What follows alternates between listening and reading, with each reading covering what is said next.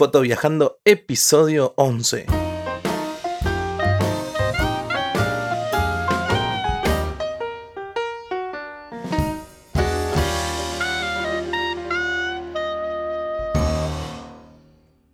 Soy Mauricio Carvalho y les doy la bienvenida a otro episodio más del podcast Foto Viajando, este programa en el que hablamos sobre viajes y fotografía. En el capítulo de hoy vamos a seguir con la serie de Uruguay, segundo episodio de la serie de Uruguay. El lunes pasado empezamos la serie del curso de introducción a la fotografía, que si no lo viste, si no lo escuchaste, te invito a escucharlo ahora.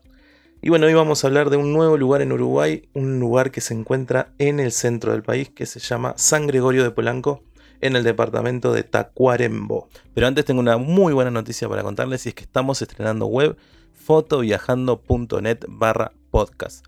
Estamos con la nueva web, está todavía en proceso de armado, pero están todos los podcasts colgados allí, así que los invito a visitar la página. Si les gusta, eh, tienen ahí un, formulario para suscribirse y para recibir eh, los podcasts semanales. Bueno, dos veces por semana en realidad. Eh, así que fotoviajando.net barra podcast.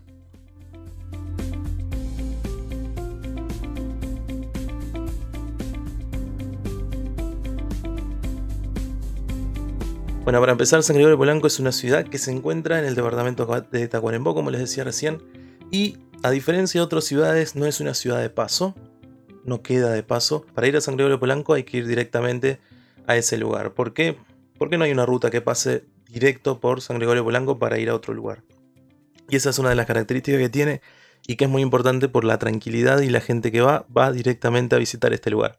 Se encuentra sobre el río Negro, el río que divide a Uruguay en dos partes, en el norte y en el sur, y viven aproximadamente 3.500 personas. De un lado del río está Tacuarembó y del otro lado está el departamento de Durazno. San Gregorio está a 140 kilómetros de la capital departamental, justamente de Tacuarembó, y es el museo, el primer museo abierto de artes plásticas de Uruguay, pero de toda América Latina.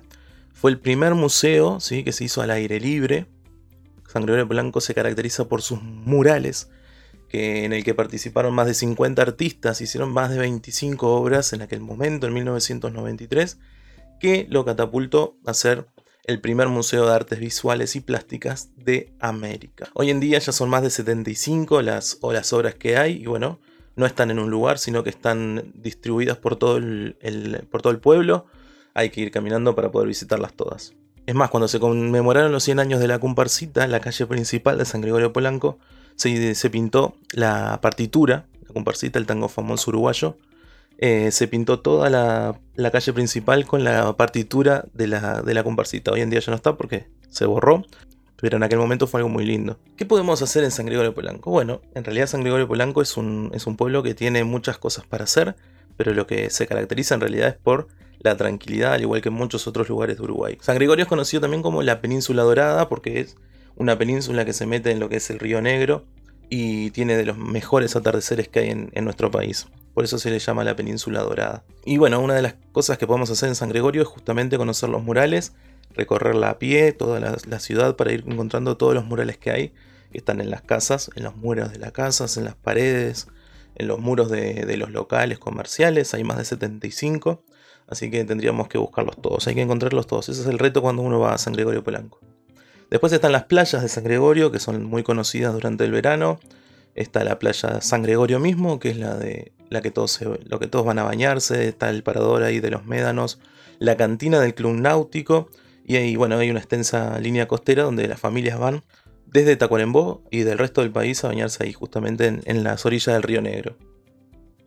Nosotros fuimos en invierno Obviamente había menos gente y no había gente bañándose, pero eh, igual está bueno porque se puede ver las dos caras de San Gregorio. Después está la playa del Barranco, que es una zona en la que se encuentra siguiendo hacia el, hacia el este de la, de la línea costera, que hay esculturas hechas en madera y hay un lugar muy pintoresco para pasar en familia. Tiene algo particular y es que del otro lado del río está justamente el otro departamento que es Durazno. Allí veíamos que había un, barquito, o sea que nos imaginamos que es una zona pesquera. Algo pintoresco que tiene San Gregorio es que hay la ruta 43, que es por la que se llega, sigue, pero se, en realidad la ruta sigue, pero se corta ahí en el, en el río Negro y se hace el cruce en balsa. Antes en Uruguay había muchos lugares donde se podía cruzar en balsa, pero ahora cada vez hay menos en realidad. uno en San Gregorio y otro en La Charqueada, que son de los pocos que van quedando. Había otro en Garzón, que ahora ya se construyó el puente circular, así que ese ya no está. Después tenemos el Museo Histórico Casamuga, que se dice MUCAM, eh, la abreviatura, que en realidad es un antiguo almacén de ramos generales que comenzó a trabajar en 1921 y que hoy es un museo que muestra la historia y, cómo, cómo fue que surgió todo eso. Está allí Analía, que es la encargada de guía del museo, y bueno, y te va contando toda la historia y es que, bueno, ella hace años que está trabajando allí. El museo rescata tal cual como es la época del almacén de la familia Muga. Y allí Analia te muestra las fotos cuando todavía no se ve inundado la gran parte de la península porque hace unos años, hace muchos años se construyó la represa Rincón del Bonete, que se encuentra allí muy cerquita y bueno, y se inundó gran parte de lo que es la costa de San Gregorio. Están expuestos artículos que, se vendían en la época y está todo muy armado como era en, aquella época la Casa Muga. Bueno, vamos a ver cómo, cómo llegar a San Gregorio Polanco. Si uno va en, auto o bueno, en moto, desde Montevideo la manera de llegar es tomando la ruta 5, que son los 350 kilómetros, hasta llegar al empalme con la ruta 43, que es la que entra justamente hasta San Gregorio Polanco. De ahí, desde el empalme de la ruta 5 y la 43, son unos 60 kilómetros hasta el centro de la ciudad y es la opción más común. Después está la otra que es más pintoresca, que es ir por la ruta 6 y llegar hasta, hasta donde se. al empalme con la ruta 43. Y ahí lo que se hace es el cruce en balsa que les contaba hace un rato. Son 307 kilómetros por la ruta 6 contra los 370 de la ruta 5, pero el estado de la ruta no sé qué tal estará. Después está en ómnibus que se puede ir de Montevideo eh, por la empresa Turismar que sale desde la terminal de Tres Cruces y te deja en el centro de la ciudad.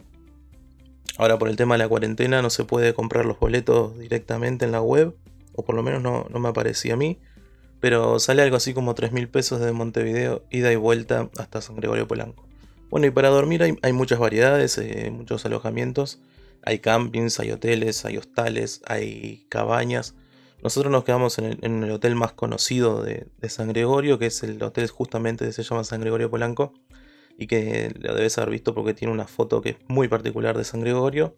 Y, si bien es bastante rústico, en realidad está, está bueno. Sí, San Gregorio es chiquito, entonces se puede ir desde cualquier lugar hasta el centro o hasta la costa sin ningún problema. Y hasta aquí el capítulo de hoy, la segunda entrega de la serie sobre Uruguay. El próximo lunes retomaremos el curso de fotografía en el que ya comenzaremos a utilizar nuestra cámara en modo manual y el próximo jueves un nuevo capítulo de la serie de Uruguay donde vamos a visitar un nuevo destino de esos que no son tan conocidos. Si este episodio te gustó y fue útil, te agradezco mucho tus 5 estrellas en iTunes, me gusta y comentario en iVoox y será hasta el próximo lunes. Chau chau.